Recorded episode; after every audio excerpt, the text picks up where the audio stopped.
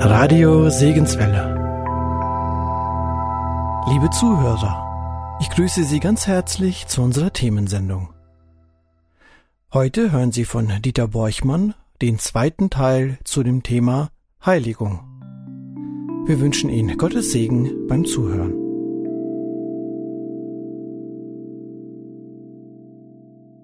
Lieben, schlagt eure Bibeln auf in 1. Thessalonicher Brief, Kapitel 5. Wir wollen heute die Ausführungen zum Text dieser Stelle, 1. Thessalonicher 5, Verse 23 und 24 fortsetzen. Ein Gebet zur Heiligung durch und durch. Wir haben uns beim letzten Mal mit einigen Elementen der Heiligung beschäftigt und da haben wir zuerst über das Wesen gesprochen, das Wesen der Heiligung. Zweitens haben wir über die Quelle der Heiligung und drittens über das Ausmaß der Heiligung gesprochen. Und wir waren dabei, uns als vierten Punkt die Komponenten der Heiligung anzusehen. Nun, diesen vierten Punkt, der tatsächlich nur eine Vertiefung des dritten Punktes darstellt, das ist das Ausmaß der Heiligung, das wollen wir uns heute zunächst einmal ansehen. Aber bevor wir dort weitermachen, lasst uns einmal den Bibeltext zusammen lesen. 1. Thessalonicher 5, Verse 23 und 24. Da heißt es, er selber aber, der Gott des Friedens, heilige euch durch und durch. Und euer ganzes Wesen, der Geist, die Seele und der Leib, möge untadelig bewahrt werden bei der Wiederkunft unseres Herrn Jesus Christus. Treu ist er, der euch beruft. Er wird es auch tun. Nun, wir erwähnten bereits, dass es Paulus äußerst wichtig war, es zu verstehen, dass sich unsere Heiligung auch auf den materiellen Bereich unseres Menschen bezieht. Das ist auf seinen Körper, seinen Leib. Und das spricht er in diesem Text auch sehr deutlich an. Er spricht also über den Leib. Der Leib ist ein Teil, auf den sich die Heiligung erstreckt. Aber sie streckt sich auch, und hier haben wir ja aufgehört, eben auch auf die Seele und auf den Geist. Die Heiligung erstreckt sich somit auch auf den immateriellen Teil von euch, auf die Seele oder wie es hier auch heißt, den Geist. Und diese beiden Worte, Seele und Geist, haben in christlichen Kreisen zu einer beträchtlichen Debatte geführt, ob Paulus hier versucht, zwei verschiedene Teile des immateriellen Wesens des Menschen zu identifizieren oder drei. Es gibt einige, die behaupten, der Mensch besteht aus drei Teilen so bin ich auch ursprünglich gelehrt worden, aus Leib, Seele und Geist. Es gibt andere, die sagen, der Mensch besteht nur aus zwei Teilen, aus dem materiellen Teil und dem immateriellen. Und diejenigen, die sagen, er besteht nur aus zwei Teilen, dem materiellen und dem immateriellen, sind dann mit der Frage konfrontiert, warum Paulus sich hier auf Geist und Seele bezieht, wenn es sich um dieselbe Sache handelt. Nun, als einer derjenigen, die daran glauben, dass es nur zwei Teile gibt, ich habe es schon erwähnt, den materiellen und den immateriellen, muss ich euch einen Grund dafür geben, damit ihr diese Angelegenheit auch versteht. Paulus deutet hier mit Seele und Geist nicht auf zwei unterschiedlichen Substanzen oder Elemente hin, die sich trennen lassen. Sie werden an keiner Stelle in der Schrift getrennt. Ihr werdet keinen Text in der Schrift finden, der sie trennt oder euch zeigt, was der Geist ist und tut und was die Seele ist und tut. Es gibt einige, die vorgeschlagen haben, dass der Geist eine Art gottorientiertes Bewusstsein ist, während die Seele eine Art diesseits oder erdorientiertes Bewusstsein darstellt. Das allerdings lässt sich anhand der beiden unterschiedlichen Worte Numa und Psyche nicht belegen. Es gibt nichts in der Schrift, das eine Analyse vornimmt und in Bezug auf ihre Funktion sagt, das ist die Seele, und das ist der Geist. Alle Menschen, die sagen, der Mensch sei sowohl Seele als auch Geist, würden zustimmen, dass sowohl Seele als auch Geist in den Himmel aufsteigen. Wenn sie also auf ewig intakt sind und bleiben, wie können sie dann zwei unterschiedliche Dinge sein? Wir würden zustimmen, dass es innerhalb der immateriellen Natur, der, dieser immateriellen Teil des, des Menschen eine Vielzahl von Möglichkeiten gibt, auf Gott und auf Satan, auf die Welt und auf alle ihre Reize um uns herum zu reagieren, aber das irgendwie aufzuteilen und das eine so zu benennen und das andere so und euch selbst in irgendeiner Form von immaterieller Schizophrenie zu zergliedern, ist unmöglich. Ihr seid eine ganze Person, die in physischer Gestalt lebt und deshalb glaube ich, dass Geist und Seele ein und dasselbe sind. Paulus sagt hier vielleicht, und das Griechisch könnte vielleicht bedeuten, möge euer Geist sogar Seele und Leib übersetzt werden. Wobei Geist sich dann auf die Gesamtheit der Person bezieht und Leib und Seele dann die Unterteilung in zwei Teile darstellt. Oder er sagt vielleicht einfach, möge euer Geist und eure Seele nur in einem literarisch-stilistischen Sinne, um die beiden vertrauten geläufigen Worte einzubeziehen. Oder er verwendet vielleicht beide, um zu zeigen, wie tiefgehend der Prozess der Heiligung in uns sein soll. Aber wir glauben deshalb nicht, dass Paulus ein Trichotomist, so nennt man diese Leute, die an eine Dreiteilung glauben. Wir glauben nicht, dass Paulus so einer war. Wir haben keine Beweise dafür, dass er an ein dreiteiliges menschliches Wesen glaubte. Wir haben im Gegenteil Beweise dafür, dass er nur an zwei glaubte. In Römer Kapitel 8 lesen wir eine interessante Stelle, da sagt Paulus, 8 Vers 10, wenn aber Christus in euch ist, so ist der Leib zwar tot um der Sünde willen, der Geist aber ist Leben um der Gerechtigkeit willen. Hier definiert er den Menschen als Leib und Geist. In 1. Korinther 2, Vers 11 sagt er, denn wer von den Menschen kennt die Gedanken des Menschen als nur der Geist des Menschen, der in ihm ist? Ja, der Mensch hat also den Geist in sich. Ja, das ist der menschliche Geist, nicht der Heilige Geist jetzt, sondern der menschliche Geist. Es gibt also nur einen äußeren Menschen und den Geist, der in ihm wohnt. In Kapitel 5, Vers 3 sagt Paulus, denn ich als dem Leib nach abwesend, dem Geist nach aber anwesend. Also wieder zwei Teile, Leib und Geist. In Vers 5 spricht er noch einmal über die Zerstörung des Fleisches, während der Geist gerettet wird. Fleisch und Geist. Und Kapitel 7, Vers 34, sehr interessant, dort spricht er von heilig am Leib als auch am Geist. Heilig sowohl am Leib als auch am Geist. Und 2. Korinther 7, 1, ein sehr wichtiger Vers, heißt es, so wollen wir uns reinigen, sagt er in Vers 1, so wollen wir uns reinigen von aller Befleckung des Fleisches und des Geistes zur Vollendung der Heiligkeit. Er sieht also diese beiden. Und es gibt weitere Bibelstellen, die ich äh, kurz anführe. Kolosser 2, 5, Galater 6, 18 und 2. Timotheus 4, 22 und andere. Abgesehen von diesem Text, wird genau zu, erwähnt Paulus nie drei Teile. Wir glauben also, dass Geist und Seele austauschbar verwendet werden, um denselben immateriellen Teil des Menschen zu bezeichnen. Und Paulus verdoppelt das hier, um alle geläufigen Worte aufzunehmen und zu betonen, wie tiefgehend die Heiligung im inneren Menschen sein soll. Nun, es ist nicht unüblich, Wörter zu verwenden, die mehr oder weniger synonym sind.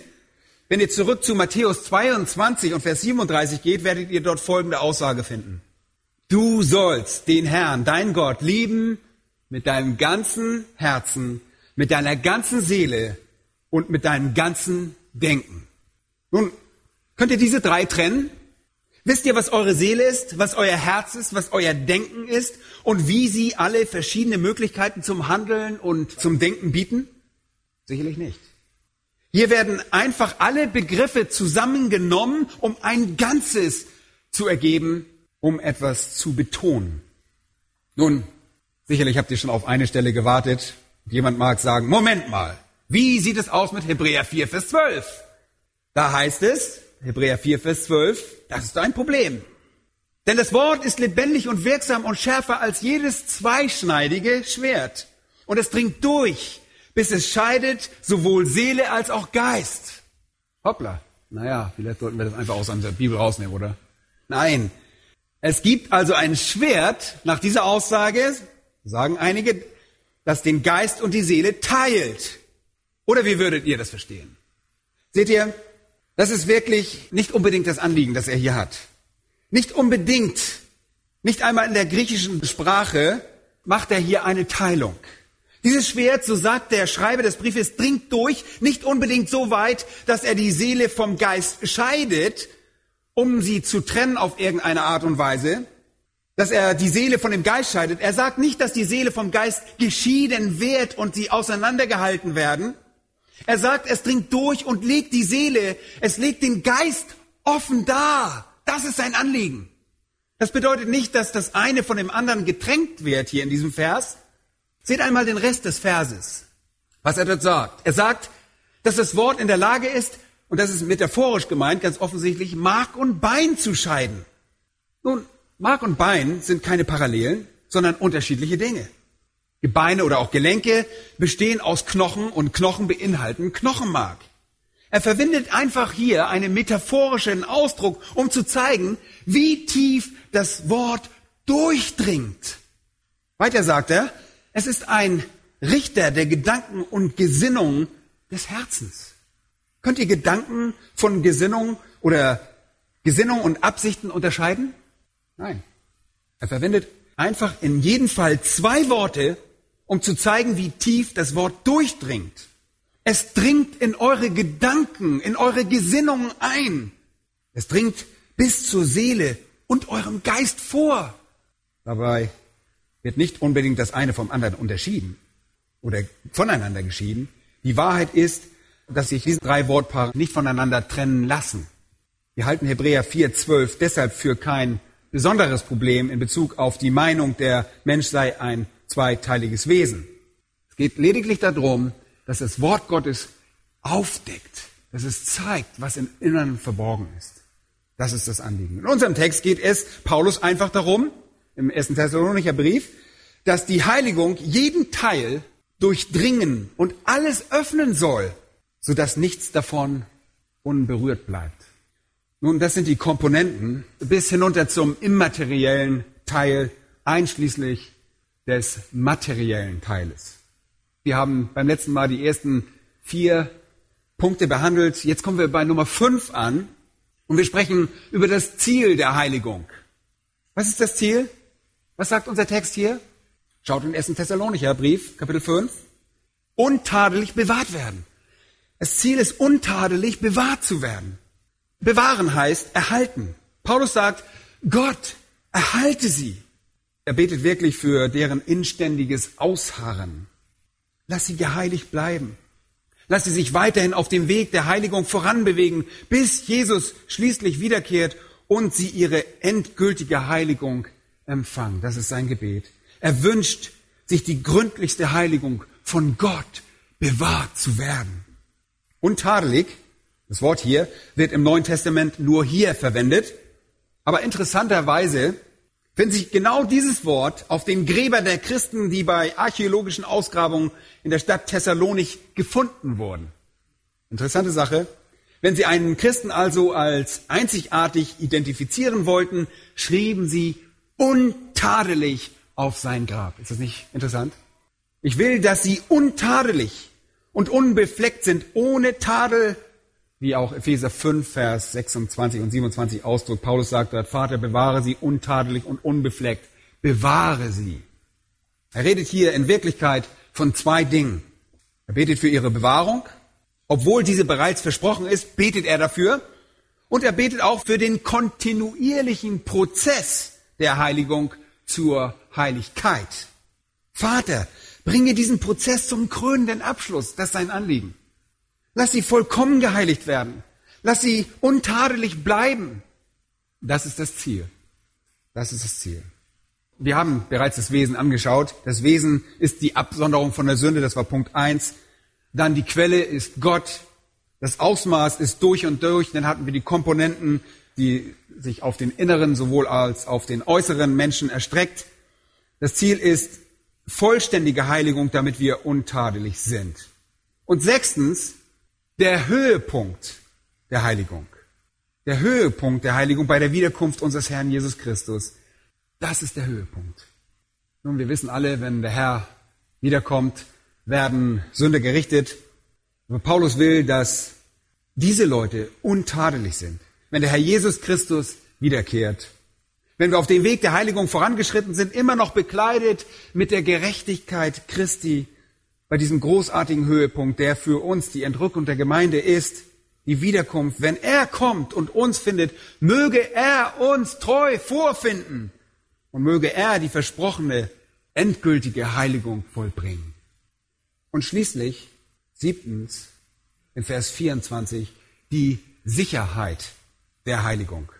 Treu ist der, der euch beruft, heißt es dort im Text. Er wird es auch tun. Das ist nicht eine wunderbare Aussage? Leute, wenn die Aussage nicht da wäre, ich wäre schon lange verzweifelt. Hier heißt es, treu ist der, der euch beruft. Er wird es auch tun. Wisst ihr, was Paulus hier sagt? Er spricht ein Gebet und sagt, ich weiß, dass dieses Gebet erhört werden wird. Ich weiß das. Gott muss euch heiligen. Er muss euch bewahren. Er muss euch untadelig machen bei der Wiederkunft Christi. Warum? Weil er es versprochen hat. Er hat es versprochen und der euch berufen hat, ist treu. Das ist Gott. Gott ist treu, Leute. Gott ist treu. Ich erinnere mich an folgende Aussage in 1. Korinther 10. Da heißt es, Gott aber ist treu er wird nicht zulassen, dass wir, was? Über euer Vermögen versucht werdet. Leute, deshalb werdet ihr nie euer Heil verlieren. Er wird treu sein und euch nie so in Versuchung führen, dass ihr euer Heil verlieren könntet. Macht euch keine Sorgen über das Ende, macht euch keine Sorgen über die endgültige Heiligung, macht euch keine Sorgen über die fortwährende, bewahrende Heiligung durch Gott. Er hat es versprochen. Er wird es tun. Das sagt der Text hier. Treu ist er, der euch beruft. Hier ist wieder die, die wirksame Berufung zur Errettung gemeint. Wenn er euch berufen hat, dann wird er es tun. Ja, wenn ihr tatsächlich Gläubige seid, dann wird er euch bewahren. Wenn er euch berufen hat, wird er es tun. Er tut, was er sagt. Die Schrift ist voller Zeugnisse über die Treue Gottes. Deshalb können Christen sicher sein, dass er nicht aufgibt. Die Rettung des Christen ist sicher. Gott beruft uns in Gnade und dann verleiht Gott uns Gnade zu glauben, verleiht uns die Gnade nicht aufzugeben und für die Herrlichkeit der endgültigen Heiligung bewahrt zu werden. Leute, wenn euch das nicht froh macht, dann kann euch nichts froh machen. Paulus sagt in Philippa 1, Vers 6, ich bin überzeugt davon, dass der, welcher in euch ein gutes Werk angefangen hat, es auch vollenden wird, bis auf den Tag Christi. Er hat es begonnen er wird es vollenden. Ja, er ist treu, er wird es auch tun, er wird es vollenden. Hier wird uns die Kraft Gottes versprochen, um unsere endgültige Heiligung zu garantieren. Wir haben die positionelle Heiligung, darüber haben wir gesprochen, und wir haben die endgültige Heiligung. Beide sind garantiert. Dieser Prozess in der Mitte ist die Leidenschaft von Paulus, dass wir auf dem Weg im Heiligungsleben kontinuierlich voranschreiten mögen. Und so durchlaufen wir den Prozess der Heiligung und bewegen uns immer weiter weg von der Sünde hin zur Heiligkeit. Leute, wir müssen diesen Prozess wirklich verstehen. Denn es ist von zentraler Bedeutung für unser christliches Leben. Es werden hier viele unterschiedliche Dinge und verkehrte Dinge gelehrt. Und ich möchte euch deshalb einige zusammenfassende Grundsätze geben, die ihr dann in euren eigenen Denken verankern könnt, damit ihr ein gutes Verständnis für diesen Prozess der geistlichen Entwicklung habt, der Heiligung. Es ist die Entwicklung weg von der Sünde und hin zur Heiligkeit, die den wahren Gläubigen auszeichnet. Und hier ist ein Prinzip. Der erste Punkt ist, Heiligung ist zweifach. Die sich im Leben vollziehende Form der Heiligung, also diese mittlere Form der Heiligung, ist zweifacher. Zuerst gibt es ein negatives Merkmal im Prozess der Heiligung, in dem wir geheiligt gemacht werden und von der Sünde abgesondert werden, gibt es ein negatives Merkmal. Und das ist schlicht und einfach die Läuterung von der Sünde. Die Reinigung von der Sünde. Sünde wird in der Schrift mit Lepra verglichen. Sie wird auch an einigen Stellen mit dem Sauerteig verglichen. Und das bedeutet, sie durchdringt etwas mit ihrem sündhaften, bösen Einfluss. Die Heiligung läutert von dieser Lepra und von diesem Sauerteig. Obwohl sie die Existenz der Sünde nicht vollständig eliminiert, also völlig auslöscht, tötet sie die Liebe dazu und die Häufigkeit der Sünde. Auf der anderen Seite, also neben diesem Negativen, gibt es einen positiven Aspekt bei der Heiligung und das ist die geistliche Weiterentwicklung unserer eigenen Seele. Beim ersten geht es darum, etwas loszuwerden. Okay? Beim zweiten, dem positiven, wird etwas eingeführt, die geistliche Weiterentwicklung der Seele. Das ist das, was das Neue Testament die Erneuerung des Sinnes nennt. Die Läuterung von der Sünde ist die Reinigung, von der die Schrift spricht. Hier reinigen wir uns von unserer eigenen Sünde und so läutern wir uns einerseits von der Sünde und auf der anderen Seite erneuern wir unseren Sinn. Und Paulus uns schreibt dieses mit den wunderbaren Worten, den Herrn Jesus Christus anzuziehen, ja, anzuziehen. Heiligung ist ein zweiteiliger Prozess, anhand dessen wir uns durch die Kraft Gottes von der Sünde läutern und geistliche Weiterentwicklung säen. Und es gibt ein Prinzip, das ich hier auch erwähnen möchte, das mit dem zusammenhängt. Das ist das, das ist der Prozess des Wortes Gottes in den Händen des Geistes Gottes ist, der beides tut. Johannes 15 sagt, dass es das Wort ist, das reinigt. Das wirkt wie ein beschneidendes Gartenmesser, das die Wurzelschösslinge unseres Lebens beschneidet. Es ist das beschneidende, läuternde Wort. Und es ist das Wort, das unseren Sinn auch im Positiven weiterentwickelt, uns unterweist und erneuert. Der zweifache Prozess der Heiligung wird also durch das Wort erreicht. Wir kennen diese Worte aus Johannes 17, Vers 17, wo Jesus betet, heilige sie in deiner Wahrheit. Dein Wort ist Wahrheit. Es gibt ein zweites Prinzip, an das ich euch erinnern möchte. Das ist, dass Heiligung in erster Linie im Herzen begründet ist. Heiligung ist in erster Linie im Herzen oder im Sinn, im inneren Menschen der Seele, dem Geist begründet. Es geht nicht darum zu lernen, sich auf eine bestimmte Weise zu verhalten, gemäß einem bestimmten Gesetzeskodex sich anzupassen. Es geht nicht darum, sich selbst zu trainieren, auf bestimmte Weise nach außen hin zu funktionieren oder und das auf irgendeinen bestimmten Druck oder irgendwelchen Erwartungen oder auch irgendeinen Wunsch dazu zu gehören oder angenommen zu werden. Ja, darum geht es nicht. Heiligung ist in erster Linie eine Herzensangelegenheit und im Herzen begründet. Heiligung ist der innere Mensch. Sie ist der Schmuck des verborgenen Menschen, des Herzens, wie es in 1. Petrus 3 steht. Sie ist eine inwendige Grazie, nicht eine nach außen gerichtete Show. Sie zeigt sich zwar letztlich nach außen hin, aber in sich und für sich alleine ist sie eine inwendige Lieblichkeit, eine Grazie. Drittens ist Heiligung eine wunderbare Realität. Ich gebrauche das Wort wunderbar, weil die Schrift es selbst benutzt. Im Psalm 110, Vers 3 wird vom heiligen Schmuck gesprochen. Wir könnten sagen, dass Heiligkeit der funkelnde und wunderbare Edelstein der Gottheit ist. Denn 2. Mose 15, Vers 11 besagt, Gott ist herrlich in Heiligkeit. Gott ist herrlich in Heiligkeit. Wenn ihr fragen würdet, was ist diese Herrlichkeit Gottes? Was ist die Schönheit Gottes? Was ist diese Lieblichkeit Gottes? Was ist eigentlich seine besondere Anziehungskraft? So würden wir antworten, es ist seine Heiligkeit. Seine Herrlichkeit ist untrennbar mit seiner Heiligkeit, seiner Güte, seiner vollkommenen Tugend, seiner absoluten und völligen Gerechtigkeit, seiner vollkommenen Reinheit und Abwesenheit von Sünde und Unzulänglichkeit, Irrtümern oder Unrecht verbunden. Leute, das ist seine Schönheit. Der Psalmist hatte recht, als er von der Schönheit der Heiligkeit sprach und schrieb. Heiligung ist also eine wunderbare Sache. Sie ist eine Sache, die ein Mann und einer Frau die Schönheit, Herrlichkeit und die Erhabenheit verleiht, die Gott vorgesehen hatte, als er sie in seinem Ebenbild schuf. Die jedoch wurde durch den Sündenfall auf tragische Weise verzerrt. Aber Heiligung ist eine wunderbare Realität. Viertens ist die Heiligung eine kontinuierliche Realität.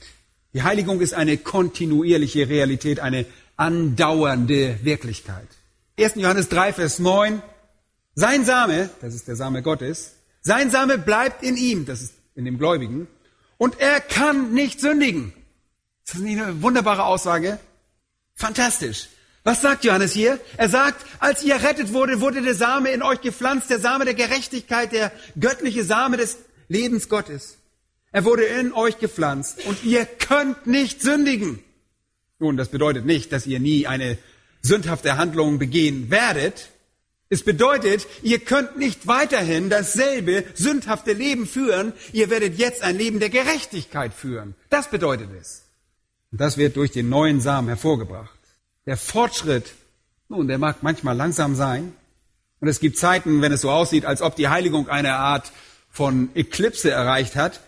Aber sie schreitet voran, sie entwickelt sich weiter, denn der Same, der göttliche Same der Gerechtigkeit bleibt in euch und ihr könnt nicht mehr unaufhörlich sündigen. Als seine Kinder könnt ihr nicht fortlaufend sündigen. Das ist unmöglich. Der Same, der die Heiligung hervorbringt, bleibt in euch. Also, Heiligung ist eine kontinuierliche Realität. Fünftens gibt es Stufen der Heiligung. Es gibt Stufen der Heiligung. Sie ist relativ. Das ist anders als bei der Rechtfertigung. Rechtfertigung ist eine absolute Angelegenheit. Sie hat keine unterschiedlichen Stufen. Wir können von einem Menschen sagen, er ist entweder errettet oder er ist verloren. Er geht entweder auf den Weg zur Hölle oder in den Weg in den Himmel. Er besitzt entweder Leben Gottes oder er besitzt es nicht. Er ist entweder der Tempel des Heiligen Geistes oder er ist es nicht. Er gehört entweder dem Reich Gottes an oder dem Reich der Finsternis. Es ist absolut. Entweder eins oder das andere. Es gibt keine unterschiedlichen Stufen in Bezug auf die Rechtfertigung aber Heiligung dagegen ist relativ. Wenn es um die Heiligung geht, so ist diese relativ. Wir können von einem Christen nicht sagen, er sei entweder nicht geheiligt oder vollkommen geheiligt. Denn wir alle befinden uns in einem Prozess, irgendwo auf diesem Weg. Ja, irgendwo dazwischen sind wir auf dem Weg der Heiligung. Ein Christ baut seine geistliche Gestalt also ständig aus. Das ist unterschiedlich. Sechstens, Heiligung kann vom Prinzip her vorgetäuscht bzw. nachgeahmt werden. Sehr wichtiger Punkt. Heiligung kann vorgetäuscht oder nachgeahmt werden. Es kann euch und mir so vorkommen, als ob jemand geheiligt werde, während das in Wirklichkeit und unter Umständen überhaupt nicht zutrifft. Es kann sein, dass Menschen nach außen hin alle richtigen Dinge tun und sich in die richtige Richtung bewegen, während das in Wirklichkeit auf ihr Herz nicht zutrifft. Ich möchte euch einige Täuschungen und Fälschungen erwähnen. Eine davon wäre moralische Tugend. Es gibt einige Menschen, die aus verschiedenen Gründen gerecht sind. Nicht in einem theologischen Sinne, aber die einfach ein anständiges Leben führen. Es gibt einige Menschen, die aus verschiedenen Gründen unvoreingenommen sind. Einige Menschen, die nicht unmoralisch leben. Es gibt einige Menschen, die ein Leben ohne Skandale führen. Es gibt einige Menschen, die loyal sind. Es gibt einige Menschen, die anständig sind und Menschen, die freundlich sind. Einige Menschen sind sogar recht großzügig. Andere Menschen arbeiten sogar sehr schwer. Und einige Menschen bringen Opfer für andere. Wieder andere sind Menschenfreunde. Aber unter dem Deckmantel der menschlichen Güte kann sich immer noch der Wurm des Unglaubens verbergen. Moralische Tugend kann auch ohne Heiligung existieren. Ungläubige Menschen, die Gott nicht kennen, können an der Oberfläche moralisch tugendhaft sein. Das ist eine echte Täuschung. Wir denken, wow, frommer Mensch. Nein, das ist eine Täuschung. Und es gibt eine zweite Täuschung, die wir als religiösen Aberglauben bezeichnen können. Religiöser Aberglaube. Es gibt zum Beispiel sehr fromme Katholiken. Es gibt einige in der katholischen Kirche, die alles in ihrer Macht Stehende tun würden, um dafür zu sorgen, dass sie aus religiösen Aberglauben ihr ganzes Leben lang keine einzige Todsünde begehen. Es gibt viele die sich sogar darin absichern würden, keine entschuldbare Sünde zu begehen. Sie würden überaus vorsichtig sein, sich vor den Abbildern ihrer eigenen Anliegen zu verbeugen. Sie würden alle entsprechenden Kerzen anzünden und alle angemessenen Gebete sprechen mit all den entsprechenden Perlen. Ihr kennt das ja. Wenn nötig, gingen sie zum Altar. Sie würden Sorge dafür tragen, dass sie heiliges Wasser an die richtige Stelle spritzen und zur richtigen Zeit sprengen. Sie würden bestimmte Rituale durchführen. Sie würden sich an religiöse Aktivitäten beteiligen. Und all das ist eine Art abergläubischer Tugend, die nicht auf Liebe beruht, sondern auf einem einzigen Konzept. Furcht. Es ist Furcht. Sie wollen Rechenschaft vor Gott verdienen und haben Angst davor, etwas nicht zu tun. Deshalb tun sie das alles. Es gibt eine dritte Nachahmung wahrer Heiligung, die wir Bekenntnis nennen könnten. Bekenntnis. Und das ist eine Vorspiegelung, ein Vorspielen von Heiligkeit eine Zurschaustellung von Heiligkeit, eine oberflächliche Art von äh, Frömmelei, die eine oberflächliche Art von Christentum auch darstellt. Ferner gibt es eine Art der Vortäuschung, die wir Zurückhaltung nennen könnten. Zurückhaltung. Manche Menschen scheinen aufgrund von moralischer Tugend geheiligt zu sein. Manche scheinen wegen religiösen Aberglaubens geheiligt zu sein. Andere wegen irgendeines Bekenntnisses, das sie abgeben. Aber hier haben wir eins, das wir Zurückhaltung nennen, weil ihr Leben sich durch Zurückhaltung auszeichnet. Sie lehnen Sünde ab, weil sie Angst vor deren Konsequenzen haben. Ganz interessante Sache, kommt sehr häufig vor, sie hassen Sünde nicht für das, was sie ist. Sie haben kein Herz für Gerechtigkeit und keinen besonderen Wunsch, Gott oder der Schrift gehorsam zu sein. Ist nicht vorhanden. Aber sie lehnen die Sünde aufgrund ihrer Konsequenzen ab. Ich habe gerade mit so einem Mann gesprochen, der auf einmal dachte, er muss wieder zu Gott rennen, weil er was Schreckliches angestellt hatte. Aber er fürchte sich nur von den Konsequenzen der Sünde und nicht, weil er für einen heiligen Gott ein Herz hatte. Auch hier spielt die Furcht eine Rolle. Die, diese Menschen sind unter Umständen nicht einmal religiös. Sie gehen vielleicht nicht einmal in eine Gemeinde, sie zünden keine Kerzen an und durchlaufen auch keine religiösen Rituale wie der abergläubische Mensch. Aber sie halten sich von der Sünde fern, weil sie deren Konsequenzen fürchten. Manchmal körperlich und manchmal ganz gewiss auch geistlich. Und es gibt noch etwas, das zu einer vorgetäuschten Heiligung beiträgt. Und das könnten wir Gewissen nennen. Gewissen. Es gibt einige Menschen, deren Gewissen richtig geschult wurde. Nämlich solche, die zum Beispiel in einer christlichen Familie erzogen wurden und dort in den biblischen Grundsätzen des Lebens unterwiesen wurden. Und diese Grundsätze haben sich in ihrem Gewissen eingenistet.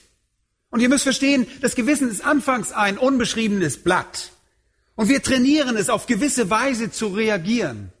Und es gibt Menschen, deren Eltern ihnen gewisse Überzeugung eingeimpft haben durch ihre christliche Erziehung. Sie haben nichts mit der Liebe Gottes zu tun. Sie haben nichts mit der Liebe Christi zu tun. Sie haben überhaupt nichts damit zu tun. Es geht einfach nur darum, dass ihr Gewissen sie plagt, wenn sie etwas falsch machen. Und deshalb tun sie es lieber nicht. Leute, das ist keine wahre Heiligung. Das ist Fälschung. Heiligung kann also gefälscht werden und wir müssen prüfen, wann moralische Tugend, religiöser Aberglaube, Bekenntnisse, Zurückhaltung oder Gewissen den Anschein erwecken, jemand sei geheiligt wenn er das in Wirklichkeit nicht ist oder wenn das nicht der Fall ist. Ein siebter Grundsatz im Gespräch über die Heiligung ist, dass Heiligung unverzichtbar ist. Sie ist unverzichtbar. Heiligung ist unverzichtbar. Und dafür gibt es ein paar Gründe. Ich werde euch ein paar nennen. Erstens, Gott ruft dazu auf. Gott beruft uns dazu. 1. Thessalonicher Kapitel 4, Vers 3 heißt es, denn das ist der Wille Gottes, eure Heiligung. Sie ist unverzichtbar, weil Gott sie verlangt. Mehr können wir nicht sagen, oder? Zweitens, sie ist unverzichtbar, weil, hört mir aufmerksam zu, sie Beweis unserer Errettung ist. Sie ist Beweis unserer Errettung. Sie ist unverzichtbar für unsere Heilsgewissheit. Deshalb sagt Petrus, wenn ihr zu eurem Glauben Tugend darreicht, werdet ihr nicht vergessen, dass ihr von euren alten Sündern geläutert wurdet. Wenn ihr zu eurem Glauben Tugend darreicht, werdet ihr wissen, dass ihr errettet seid, wenn ihr den Verlauf der Heiligung in euch selbst erlebt. Im 2. Thessalonicher Kapitel 2, Vers 13 sagt Paulus, wir aber sind es Gott schuldig, alle Zeit euch zu danken, vom Herrn, geliebte Brüder, dass Gott euch von Anfang an zur Rettung erwählt hat in der Heiligung. Wenn ihr also den Heiligungsprozess seht, wenn ihr seht, dass ihr Gott liebt und dass ihr die Sünde hasst, und das Verlangen habt, gehorsam zu sein, wenn ihr euch auf dem Weg abnehmen der Liebe zur Sünde und zunehmen der Liebe für die Gerechtigkeit, abnehmen der Häufigkeit der Sünde befindet, ist das der Beweis, dass ihr errettet wurdet. Es bestätigt, es beweist eure Auserwählung. Es beweist, dass ihr im neuen Bund oder unter dem neuen Bund seid. Denn Ezekiel 36 lesen wir, wenn ihr dem Bund angehört, wird Gott euch ein neues Herz geben und das steinerne Herz aus eurem Fleisch wegnehmen und seinen Geist in euer Innerstes legen. Wenn ihr beginnt festzustellen, die Impulse des neuen Herzens zu spüren, das nach Gerechtigkeit verlangt und das Wirken des Geistes spürt, der euch zur Gerechtigkeit führt, dann wisst ihr, dass ihr erlöst wurdet. Nummer acht. Heiligung schützt uns davor, heilige Dinge zu verunreinigen. Heiligung schützt uns davor, heilige Dinge zu verunreinigen. Warum ist das wichtig? Folgendes in Titus 1, 15 ist sehr beeindruckend. Da heißt es, den Reinen ist alles rein. Den Befleckten aber und Ungläubigen ist nichts rein, sondern sowohl ihre Gesinnung als auch ihr Gewissen sind befleckt. Wisst ihr, was charakteristisch für einen ungeheiligten, nicht gerechtfertigten Menschen ist? Sie entweihen heilige Dinge. Sie lästern Gott. Sie spotten Gott, sie lästern Christus, sie spotten Christus. Sie lachen über geistliche Dinge. Sie behandeln Gottes Wort auf lächerliche, erniedrigende Weise. Sie verspotten das Volk Gottes. Alles, was Gott für seine eigene Herrlichkeit vorgesehen hat, werden sie in den Schmutz ziehen. Sie nehmen zum Beispiel die Ehe und ziehen sie in den Schmutz. Sie nehmen eine Freundschaft und ziehen sie in den Schmutz. Sie nehmen den Segen der Dinge, die Gott uns gegeben hat, und ziehen diese in den Schmutz und verwenden ihn auf eine Art und Weise, die falsch ist. Sie ziehen alles in den Schmutz. Heiligung dagegen schützt uns davor, heilige Dinge in den Schmutz zu ziehen. Ein heiliges Herz ist ein Altar, auf dem alles geheiligt wird. Alles wird geheiligt. Und was tun wir als gläubige Menschen? Wir tun das genau das Gegenteil von dem, was die Welt tut. Wir nehmen die profanen Dinge des Lebens und machen sie heilig. Oder etwa nicht? Hey, danke Herr für die Farben. Danke, dass ich das Haus renovieren darf, ja? Dass ich hier aufräumen darf. Hey, und damit machen wir eine rein profane Sache zu einer heiligen Angelegenheit. Die einfachste Sache im Leben wird zu einer heiligen Sache, wenn wir sie Gott widmen, wenn wir Gott danken und sie ihm widmen. Das geschieht nur, wenn ihr geheiligt werdet. Nummer 9. Und damit der letzte Punkt auf der Liste. Heiligung hat Priorität in unserem Leben. Sie hat Priorität und muss es in unserem Leben haben. Sie ist laut 1. Thessalonicher 4, Vers 3 der Wille Gottes. Christus starb, um diese Heiligung hervorzubringen. Deshalb starb er, um Heiligung hervorzubringen. In Titus 2,14 heißt es, er hat sich selbst für uns hingegeben, um uns von aller Gesetzlosigkeit zu erlösen und für sich selbst ein Volk zu reinigen. Gott hat es befohlen, Christus starb, um Heiligkeit hervorzubringen. Und auf der negativen Seite wäre es eine absolute Schande und Schmach für Christus, seinen Namen anzurufen und nicht geheiligt zu sein. Wenn wir, wie in 1. Johannes 2, 6 sagen, wir wandeln in ihm, dann sollten wir auch so wandeln, wie er es tat. Nun, mit dem allen wollte ich euch nur etwas von dem Wesen, dem Charakter der Heiligung zeigen. Sie ist zweifach. Sie beinhaltet die Läuterung von Sünde und sie beinhaltet die geistliche Weiterentwicklung der Erneuerung des Sinnes. Beide werden vom Wort Gottes durch die Kraft des Geistes erreicht. Die Heiligung ist in erster Linie im Herzen begründet und wird nach außen hin sichtbar. Sie ist eine wunderbare, kontinuierliche Realität. Sie tritt in verschiedenen Stufen auf, das heißt, sie ist relativ, und sie kann vorgetäuscht beziehungsweise nachgeahmt oder gefälscht werden. Sie ist unverzichtbar und sie schützt uns davor, heilige Dinge in den Schmutz zu ziehen. Und sie heiligt alles. Sie wird demzufolge zur Priorität in unserem Leben. Nun, wie wäre es zum Abschluss mit einer kleinen Prüfung, einer kleinen Prüfung, um zu sehen, wie wir auf dem Weg der Heiligung vorankommen? Was sind die Anzeichen dafür, dass wir voranschreiten? Ich möchte euch nur kurz zur Selbstprüfung einige wenige Punkte nennen. Erstens, diejenigen, die geheiligt werden, erinnern sich deutlich, wird genau zu, sie erinnern sich deutlich an eine Zeit, als sie es nicht waren. Okay? Ihr erinnert euch also an eine Zeit, wenn ihr geheiligt seid, in der ihr es nicht wart. Diejenigen, die geheiligt werden, können zurückblicken und sich an eine Zeit erinnern, als sie es nicht waren. Das ist der erste Punkt. Zweitens, der Heilige Geist wohnt in denjenigen, die geheiligt werden. Diejenigen, die geheiligt werden, vernehmen demzufolge die Kraft des Geistes Gottes, die in ihnen wirkt und sie selbst voranbringt. Das ist ein ganz wesentlicher Punkt. Der Geist wohnt in euch und ihr vernehmt diese Kraft. Denn die Veränderung, die in euch geschieht, könnt ihr nicht selber bewirken. Drittens. Diejenigen, die geheiligt werden, haben eine starke Abneigung gegen die Sünde. Diejenigen, die geheiligt werden, haben eine starke Abneigung gegen die Sünde. Selbst Sünde in ihrem eigenen Leben und ganz besonders diese Sünde, das veranlasste Paulus in Römer 7 zu dem Ausruf, ich elender Mensch, ja, wer wird mich von meinem Todesleib erretten? Er hat eine Abneigung gegen die Sünde. Viertens, diejenigen, die geheiligt werden, sind bestrebt, ihre geistliche Pflicht zu erfüllen, weil ihr Herz voller Liebe zu Gott ist. Erinnert euch, was Paulus im 2. Korinther 5, 14 sagt? Sagt er, denn die Liebe des Christus, was? Drängt uns.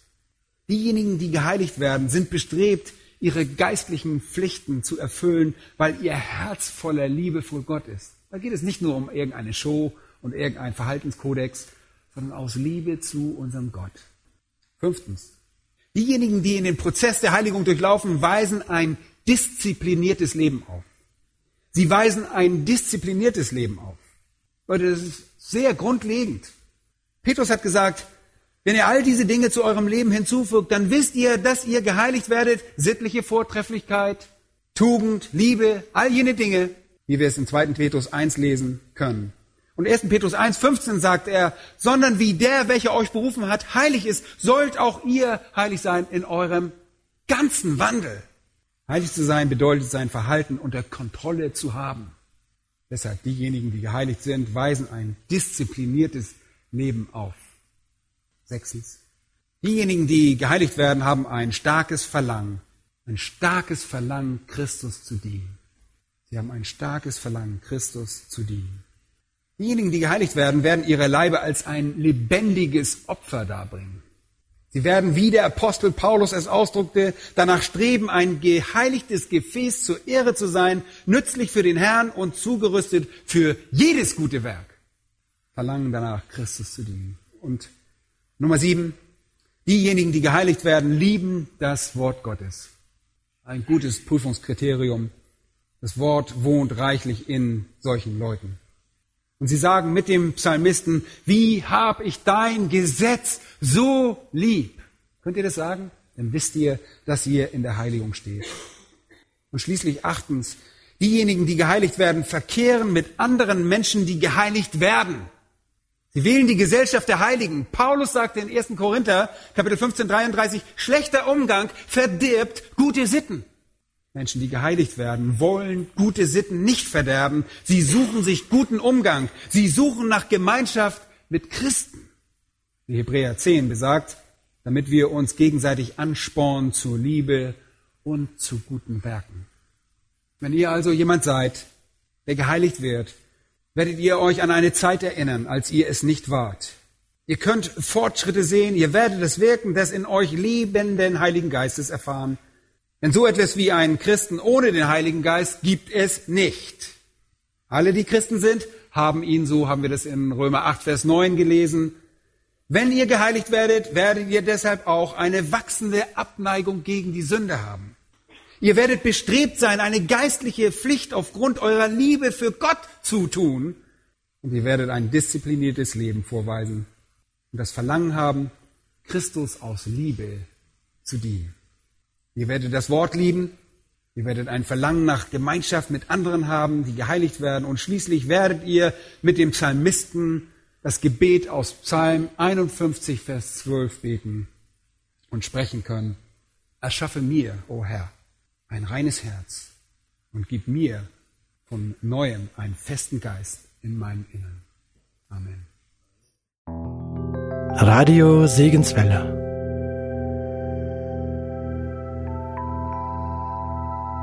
Von Dieter Borchmann hörten Sie den zweiten Teil zu dem Thema Heiligung. Morgen zur gleichen Zeit folgt der dritte und letzte Teil.